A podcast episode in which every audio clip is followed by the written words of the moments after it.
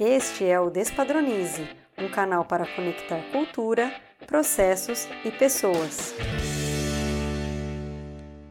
Olá pessoal, começa agora mais um episódio do Despadronize e hoje nós vamos falar sobre a indústria de lácteos. Mas não só isso, também vamos entender como criar autoridade nessa área. E por isso eu trouxe aqui uma pessoa super especial que eu sou muito fã, que eu conheci no LinkedIn, Natália Silva. Natália, muito obrigada por você estar aqui com a gente hoje. Camila, eu que agradeço você pelo convite, eu fiquei muito lisonjeada e realmente muito obrigada pela oportunidade de eu estar falando um pouquinho.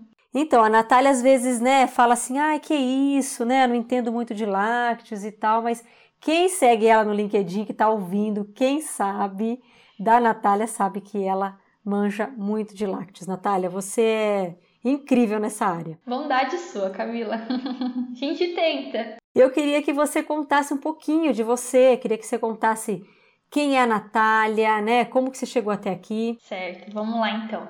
Bom, então eu sou a Natália, nasci, nascida e criada né, no interior de São Paulo, numa cidade chamada Registro. Tenho 23 anos e acabei de me formar.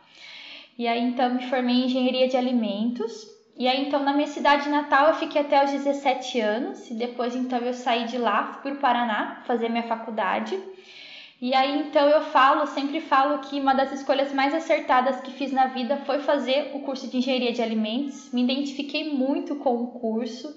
E assim, por eu ter gostado bastante, eu acabei me envolvendo com muita coisa do curso.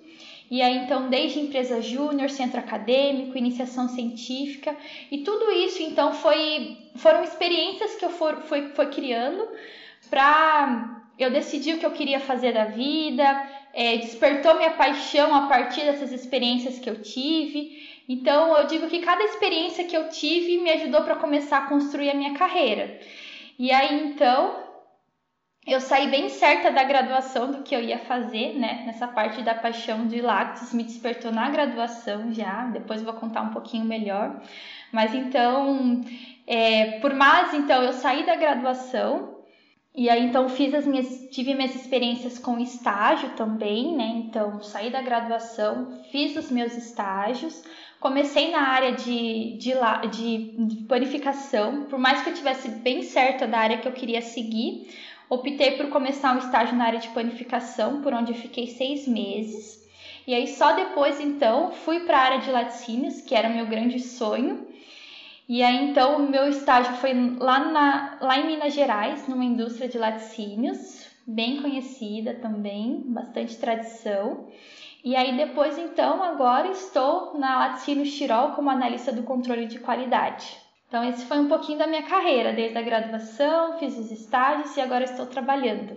Muito legal. E por que, que você escolheu engenharia de alimentos, Natália? O que, que te despertou? Eu sempre brinco que eu, eu também sou engenheira de alimentos, né? E eu sempre quis ser jornalista. E aí acabei caindo lá de paraquedas na engenharia de alimentos. E você, como é que foi essa escolha? É, na verdade, assim, eu não, não era assim, quero fazer engenharia de alimentos desde sempre também. Eu pensava, tive muita dúvida em relação do que, que eu iria fazer.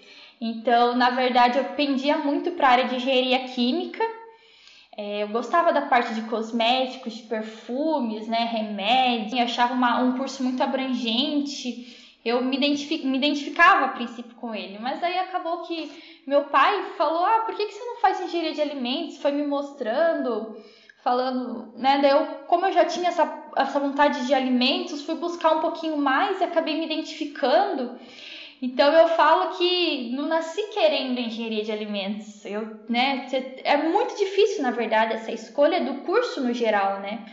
Mas daí então acabei que me identifiquei com o curso, né, de uma forma assim despretensiosa, eu digo, meu pai que me apresentou, comecei a pesquisar, comecei a gostar e aí estou formada agora há dois meses nesse curso. Muito bom. Eu queria aproveitar que você é tão recém-formada e tem muitos ouvintes nossos que são também muito jovens.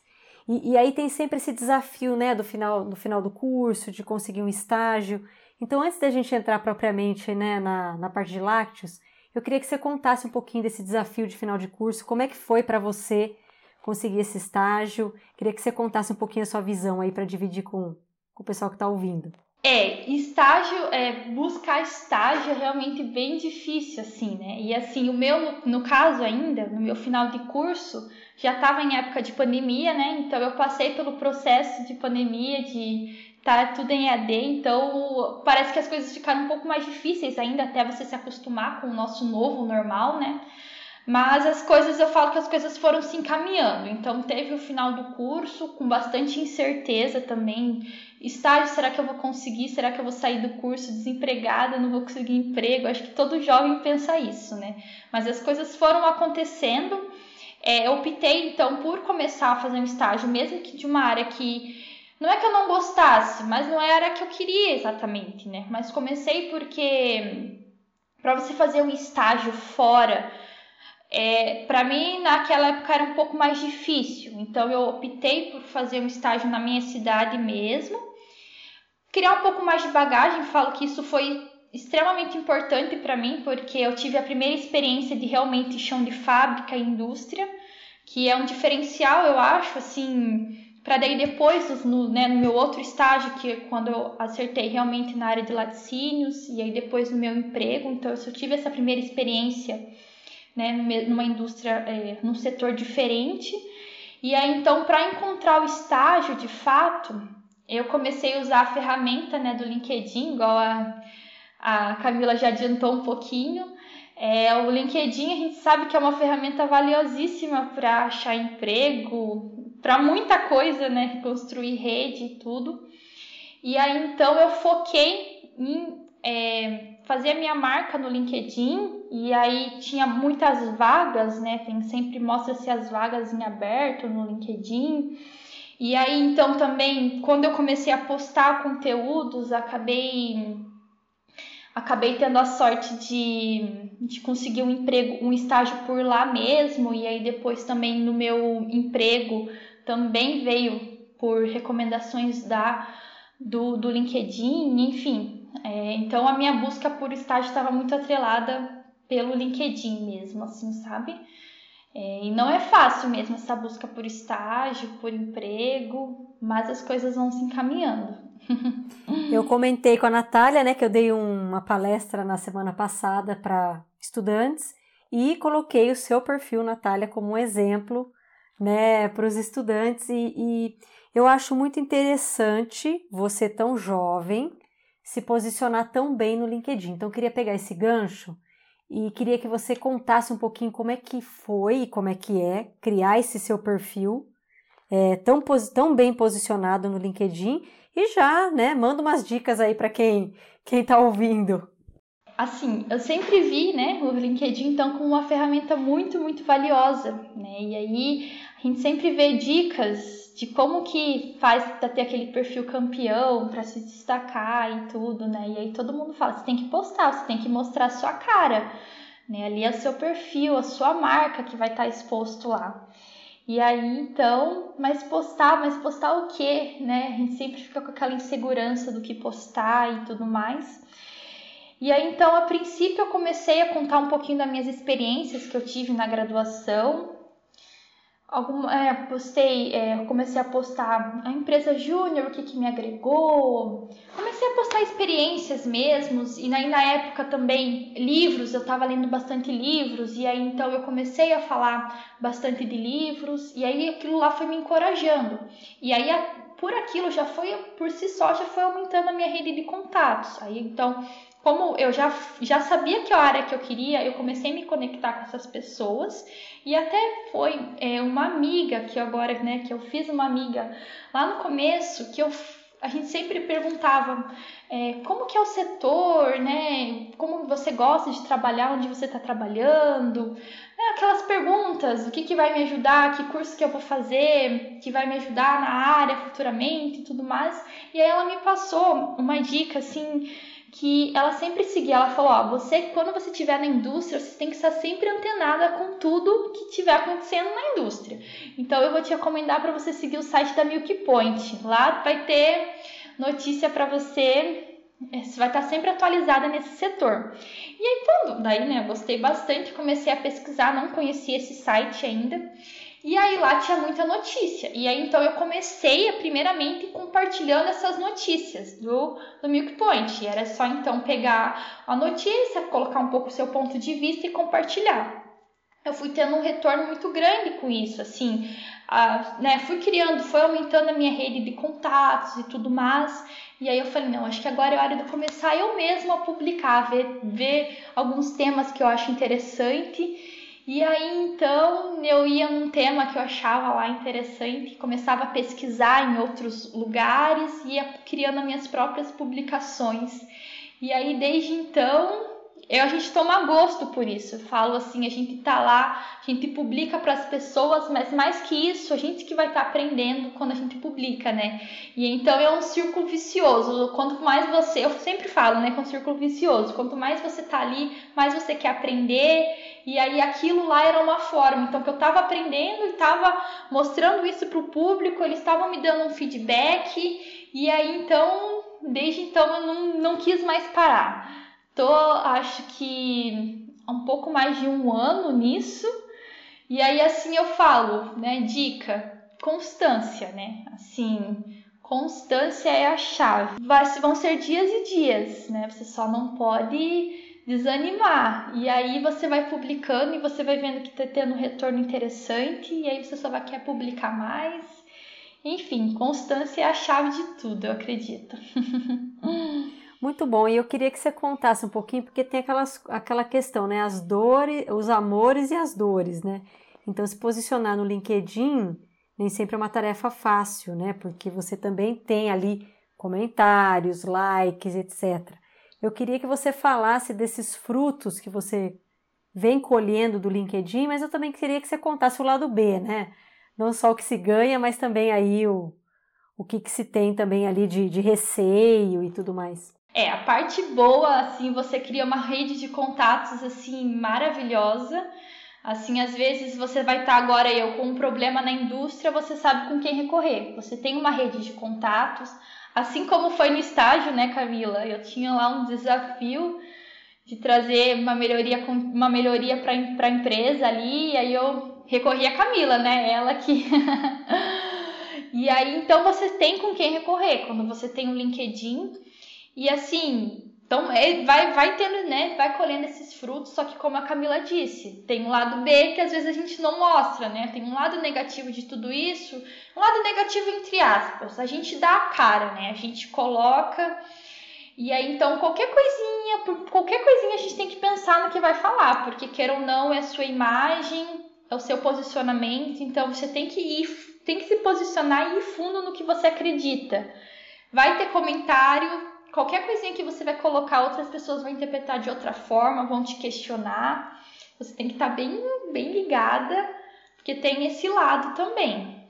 Mas posso garantir que, que a parte boa compensa tudo. Você vai se expor, não é fácil se expor, né? Você se expor não, nunca, nunca, nunca é fácil, assim, mas vale a pena.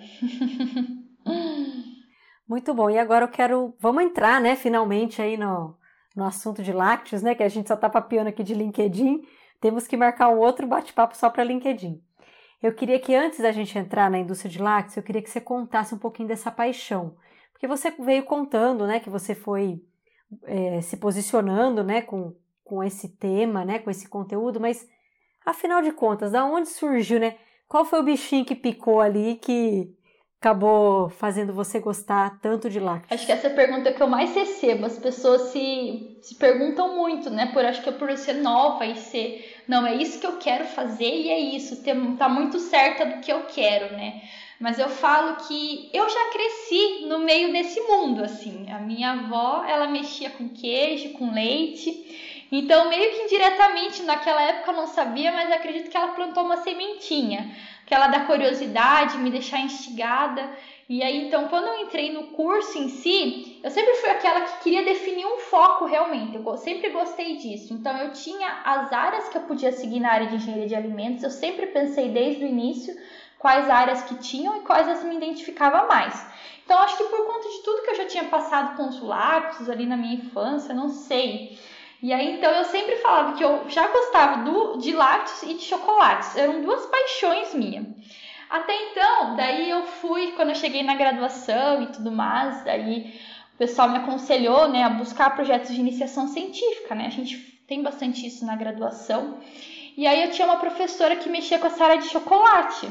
Aí eu falei, ah, área de chocolate, por que não conversar com ela? Quem sabe ela me arranja um projeto.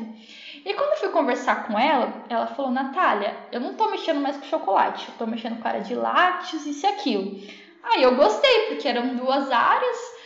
E aí, no mesmo dia, ela já falou: ó, tem uma aluna minha que está rodando projeto aqui na área de lácteos, se você quiser acompanhar. E aí ela foi me imergindo, assim, no, nesse mundo, assim, sabe? Eu digo.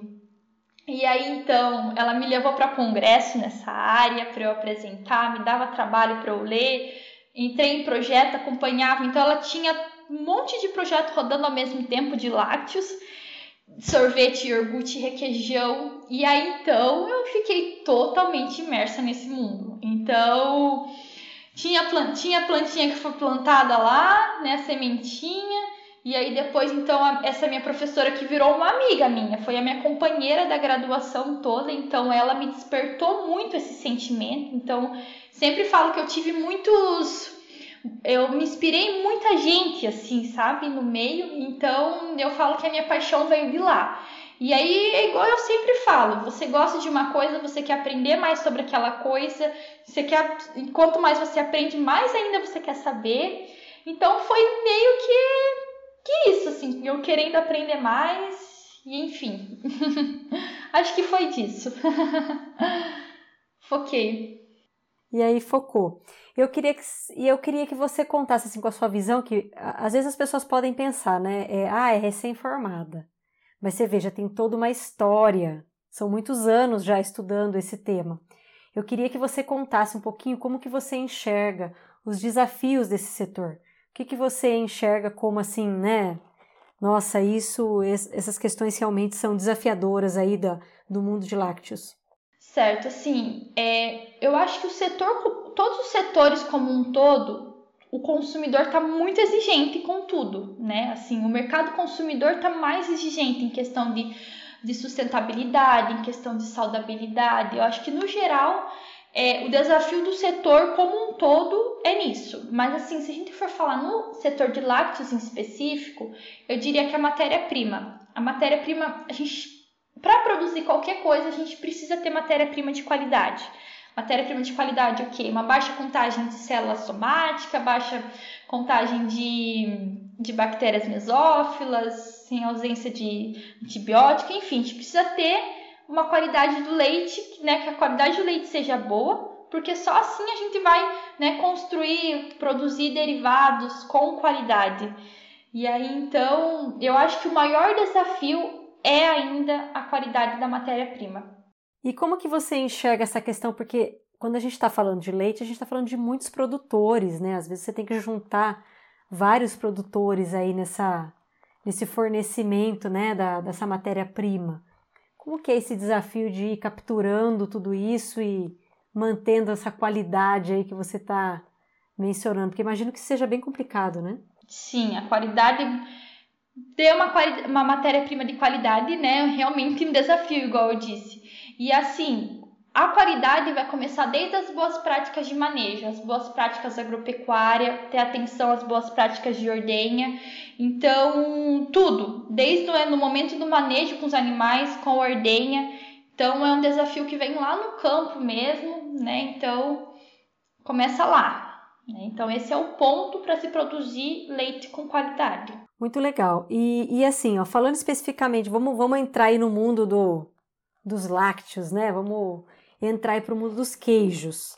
É, queijo a gente sempre tem essa coisa do artesanal, né? Eu tinha uma professora, a professora Mirna, se você estiver escutando essa, esse podcast, hoje ela é a diretora da, da Faculdade de Engenharia de, de Alimentos lá da Unicamp, ela falava, ah, mas o queijo tem aquele, aquele tchanzinho ali da mão, né? Aquela coisa ali do artesanal. Eu queria que você falasse um pouquinho dessa, dessa questão entre artesanal e tecnologia, que eu acho que isso são muito discrepantes, né, quando a gente está falando de queijo. É e não é. Assim, que é queijo artesanal e tecnologia tem esse embate, já digo assim, né? Mas assim, o que, que eu vejo? Queijo artesanal hoje tem muito a ver com tamanho de operação, né? Tem que ser algo em pequena escala, um volume que não pode variar de 3 a 4 mil litros por dia. E vai muito com a maneira de se fazer, a dedicação. Né? A gente fala que pressa e fabricação de queijos não combinam. Né? Então tem que ter a paciência, né? Enfim, as, além de um leite com qualidade, né? Então, é, enfim, né? O queijo artesanal seria isso. E o queijo é, processado industrialmente, também a gente também consegue ter bons queijos processados industrialmente em termos de qualidade e padrão. Mesmo sem, mesmo feito em fábricas enormes, a gente consegue ter ótimos queijos que têm uma identidade própria. Então, tudo isso tem, então, tem aplicação de uma boa tecnologia e leite de boa qualidade, a gente consegue também produzir é, leite, é, queijos, né, com esse, com esse, com essa pegada de de artesanal, assim, sabe? Então a gente consegue produzir bons queijos também, né? Aliando a tecnologia com leite de boa qualidade. Então, por vezes, não é porque é feito em larga escala que a gente pode ter aquele cuidado especial com o queijo, fazer com que ele tenha uma identidade única, mesmo sendo em larga escala. Né? Então, é apostar no cuidado na produção de cada queijo mesmo. Pessoal, vou fazer uma pausa para avisar que tivemos um problema durante a gravação e a Natália teve que regravar as duas próximas respostas. Por isso, vocês vão notar uma diferença na entonação da voz dela por alguns minutos. Mas logo isso já volta ao normal. Então vamos retornar ao episódio? E, desses todos esses queijos que você já experimentou, qual que é o que te mais, mais te marcou, o que você mais assim ou o que você mais gosta, né? Que tipo de queijo que, que uma que tipo de queijo uma pessoa que adora a indústria de lácteos gosta de comer? Assim, eu falo que eu ainda não tive muita né, oportunidade para provar diferentes tipos de queijo, né? Os queijos que eu conheço, né, os sabores, às vezes eu me pego mais assim na teoria, né, do que que como eu sou curiosa, né, eu gosto de sempre ver sabores novos, né? Qual que é o sabor de cada queijo, enfim. Então, às vezes eu acabo, né, sabendo muito mais na teoria do que propriamente degustando, né? Mas eu falo que um queijo que eu comi e que chamou, né, me chamou muita atenção foi o queijo do reino, né? Então eu falo que é um dos meus assim preferidos. Ele é um, né, o queijo reino é um queijo brasileiro, né, tradicional. E o queijo reino é um queijo semiduro, ele tem um formato esférico, ele possui assim um sabor bem pronunciado, é bastante aromático e sua casca né, fina e coberta por uma película vermelha. E esse queijo foi o primeiro queijo maturado a ser produzido industrialmente no Brasil e ele foi inspirado no queijo holandês Edam. E assim eu falo que o interessante desse queijo é toda a história né, de como ele surgiu, a história por trás de como ele surgiu. Já que né, o seu nome vai fazer referência aos produtos que chegavam ao Brasil vindos do reino de Portugal. Né, então, esses queijos eles eram transportados em barris, né, utilizados né, anteriormente no armazenamento de vinhos, né, por exemplo, e eles passavam assim meses cruzando o Oceano Atlântico, por exemplo, antes de chegar no Brasil. E como então a viagem era muito longa, o queijo passava meses dentro desses barris.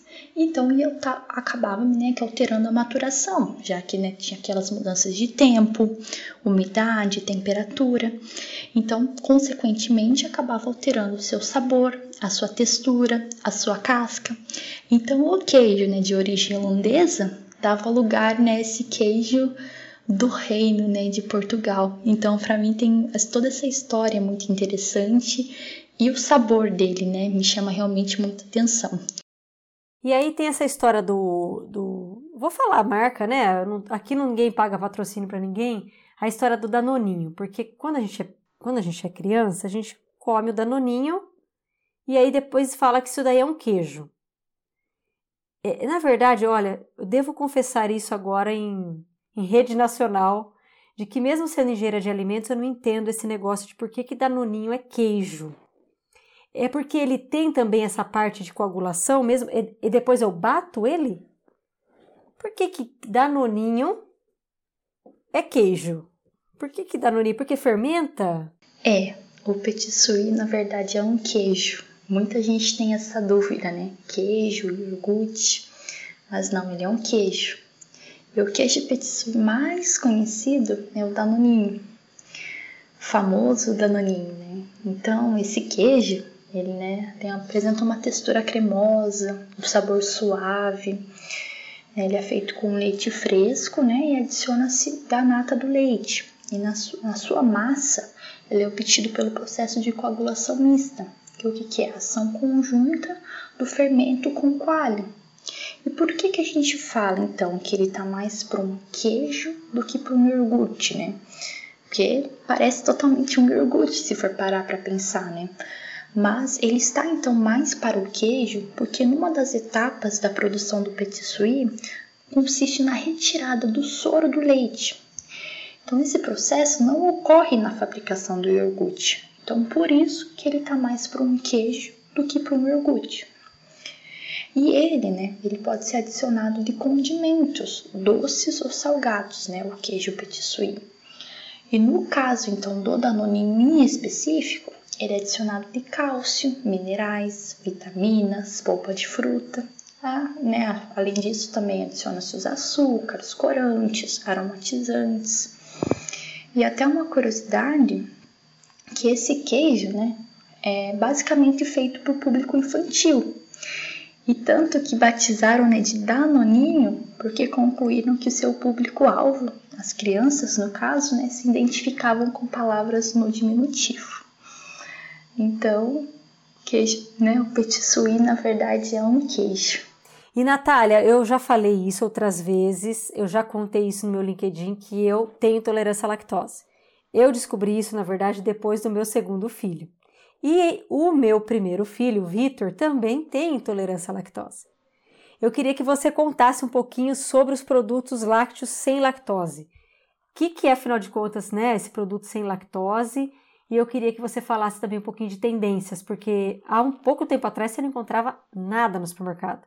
E hoje eu vejo que cada vez mais eu encontro mais opções.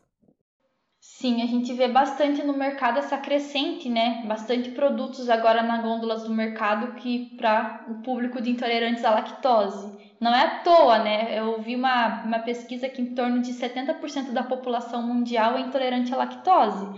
E aí então, o que, que é isso, né? Então tem a lactose, né, que é o principal carboidrato do leite, e tem a enzima lactase, que vai ter como função hidrolisar o, esse açúcar, né, a lactose, na mucosa intestinal durante a ingestão, a digestão. Então, quebrando esse sacarídeo em glicose e galactose. E aí, então, o termo né, intolerância à lactose é utilizado para descrever os sintomas que relacionam a inabilidade de digerir a lactose, e devido então à ausência dessa enzima. E aí, então, essa má digestão, né, por não conseguir né, ter essa inabilidade de digerir completamente a lactose, vai proporcionar a presença de lactose no cólon, né? Então, onde vai ser a fonte de energia para a microbiota local. E aí, então, a lactose vai ser fermentada em ácido lácteo em ácido lático e vai resultar na produção de ácidos gráficos de cadeia curta, em dióxido de carbono, em hidrogênio, em gases como metano. E aí, então, esses compostos que vão ser responsáveis pelas flatulências, aquelas dores abdominais, diarreia, náuseas, né, aqueles sintomas comuns de pessoas intolerantes à lactose. E aí, então, o que, que acontece? No mercado, então, tem é, os produtos né, que têm o teor de lactose reduzido a zero, por conta que então ele se adiciona essa enzima, da, a enzima, né, com a aplicação da enzima da lactase, porque então daí não vai ter a, a as, as pessoas não, né, que têm essa, essa intolerância não tem essa capacidade de, de digerir então a lactose. Então é adicionado no produto para retirar toda a lactose para que as pessoas possam ingerir né, completamente o produto. Então, basicamente seria isso. Então, a gente vê uma crescente muito grande mesmo no mercado, né? Tem muitos produtos sendo lançados agora, né, com produtos zero lactose, né? E enfim. Eu queria que você contasse, porque tem bastante gente que está nos escutando que às vezes pensa em, ir pro ah, será que eu vou para lácteo? Será que eu não vou? Será que eu vou para o controle de qualidade? Será que eu vou para a produção? Tem muita gente que faz essa pergunta até inclusive para mim. Ah, mas como é que é estar no controle de qualidade ou estar na produção? Eu queria que você contasse um pouquinho, um pouquinho de rotina mesmo do que que é estar no laboratório de controle de qualidade da indústria de lácteos. É assim, eu estou, né, então, há dois meses, vai completar agora. Eu fico na parte da garantia da qualidade, na verdade, né? Assim, tem controle de qualidade e a garantia da qualidade. Os dois andam muito juntos, né? Assim, eu falo a garantia da qualidade, qual que é a minha rotina? Eu vou muito para o chão de fábrica. Eu vou ver, então, é, parte, né, fazer a inspeção da fábrica, se está tudo conforme, faço as, as, as, auditorias de BPF à vista que a gente implantou né, no, no, no chão de fábrica. Então eu vejo muito isso, algum desvio que aconteceu na linha, então a gente faz uma investigação, de repente, do que, que pode ter acontecido com aquele produto. É, também é, algum defeito que aconteceu, às vezes precisa de uma investigação minuciosa, às vezes não. Então, né, vai lá ver se pode liberar o produto, se pode bloquear, fazer esse controle mesmo. Então, fica com a parte de auditoria, parte de inspeção, parte de verificação de rótulo, é, enfim, essa parte assim mesmo do, do é do controle mesmo da qualidade, andam muito junto, né? Controle e garantia da qualidade. E aí então tô dois meses assim nessa rotina, a gente faz é, verificação também de temperatura, né? Ver se todo o produto está conforme. Então, no geral, se a fábrica está conforme, o produto está conforme, enfim, essa parte assim, sabe? E, e aí te, eu tô lembrando aqui, tô resgatando a minha aula de lácteos, né? Tô tendo que, gente, tô tendo que fazer um esforço aqui com a Natália, com a minha aula de, com a minha aula de lácteos, e tem toda aquela questão. É, não sei se eu vou falar tecnicamente a palavra certa, mas quando ele faz a coagulação, ele tem aquela coisa de você colocar a mão e tal para você saber se ele está no ponto. Explica, explica, explica como é que é essa essa fase da, da, do processo e, e, se na indústria é assim mesmo. É assim, é, cada queijo tem o seu tempo de coagulação, já digo, né? Tem aquela faixa que ele coagula.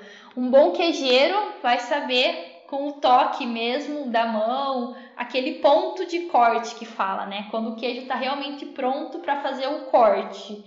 E aí, então, um bom queijeiro sabe. Na indústria, por mais que é automatizado, um queijeiro realmente vai saber também quando está o ponto, ponto, né? É aquela massa brilhosa, aquela massa. A gente, eu, no meu estágio, eu tive a oportunidade de de realmente aprender qual que é esse ponto da massa. Então é você colocar a mão assim e aí a massa meio que se abre, sabe? Assim, ela é toda brilhosa, então tem um ponto exato, exato que você está pronto para o corte mesmo. Então tem a faixa mais ou menos, né, que de cada queijo, em torno de 40 a 60 minutos mais ou menos, tempo de coagulação.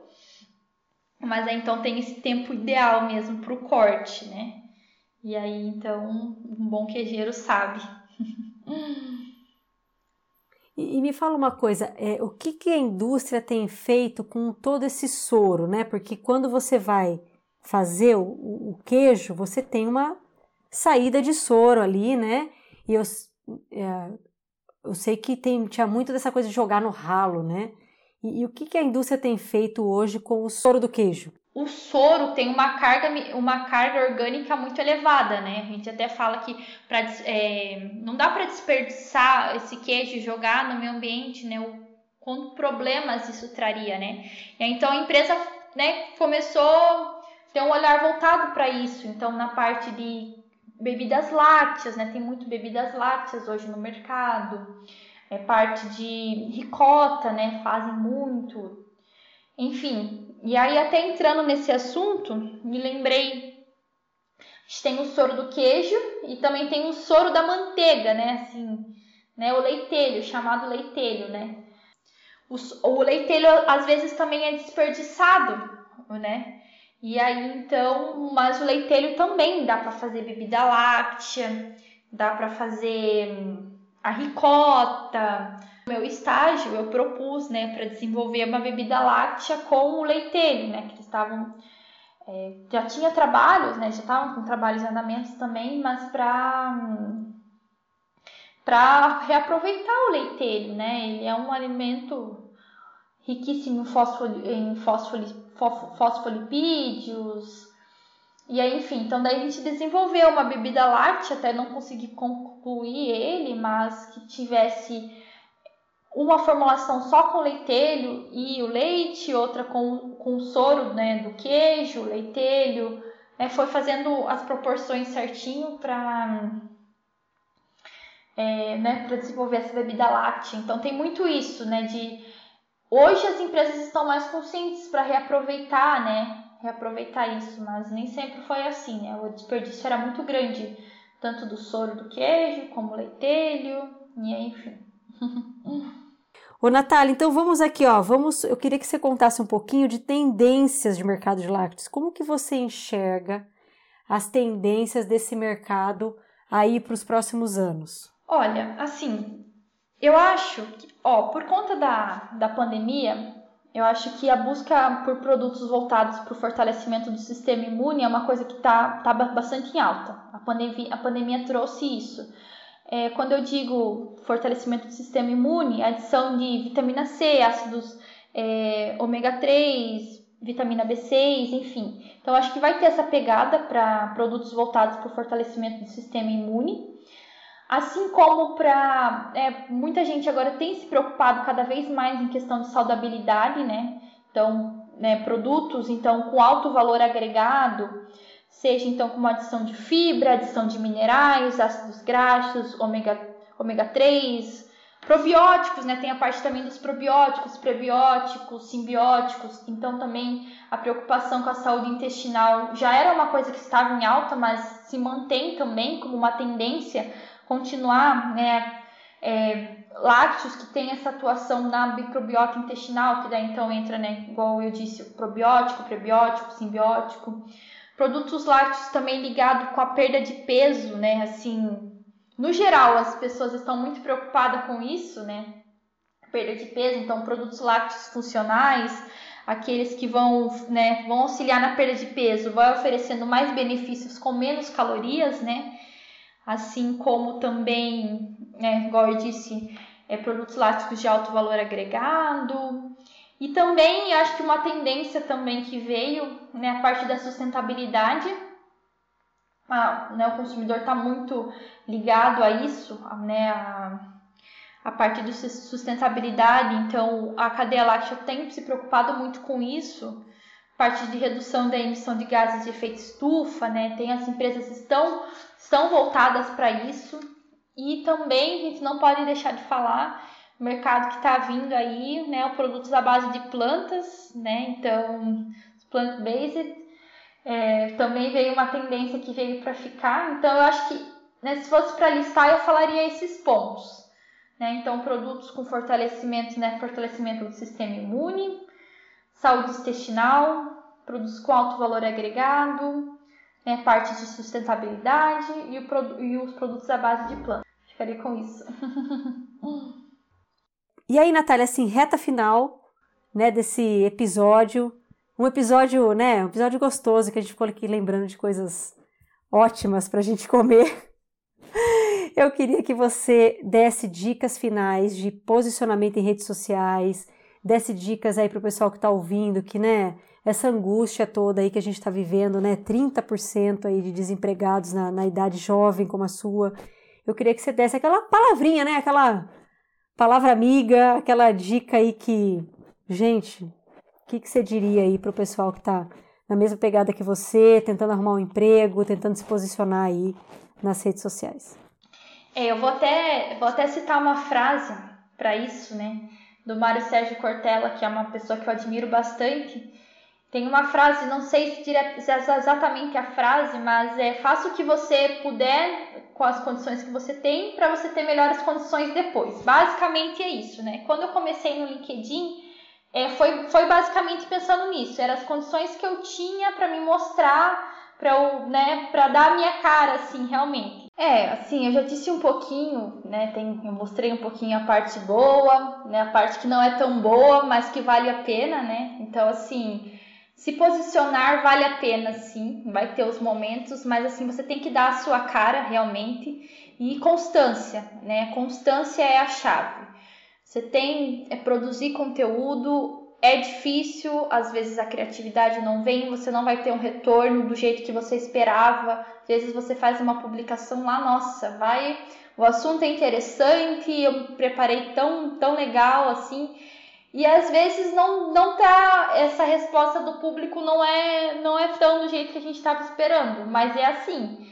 E assim, a gente não pode desanimar. Essa parte é assim mesmo, a gente tem que entender que é assim, mas que traz resultados sim. Assim, de forma alguma eu me arrependo de ter começado, de tá, de ter me exposto tanto. Eu acredito que assim, eu me exponho demais quando coloco. É uma palavrinha que você fala que não sai do jeito certo, que às vezes a pessoa pode entender de outra forma, e, e vai, e sai, a gente manda mensagem no privado, comenta na publicação, e aí você fica, né, tentando contornar, enfim, é difícil, mas vale a pena.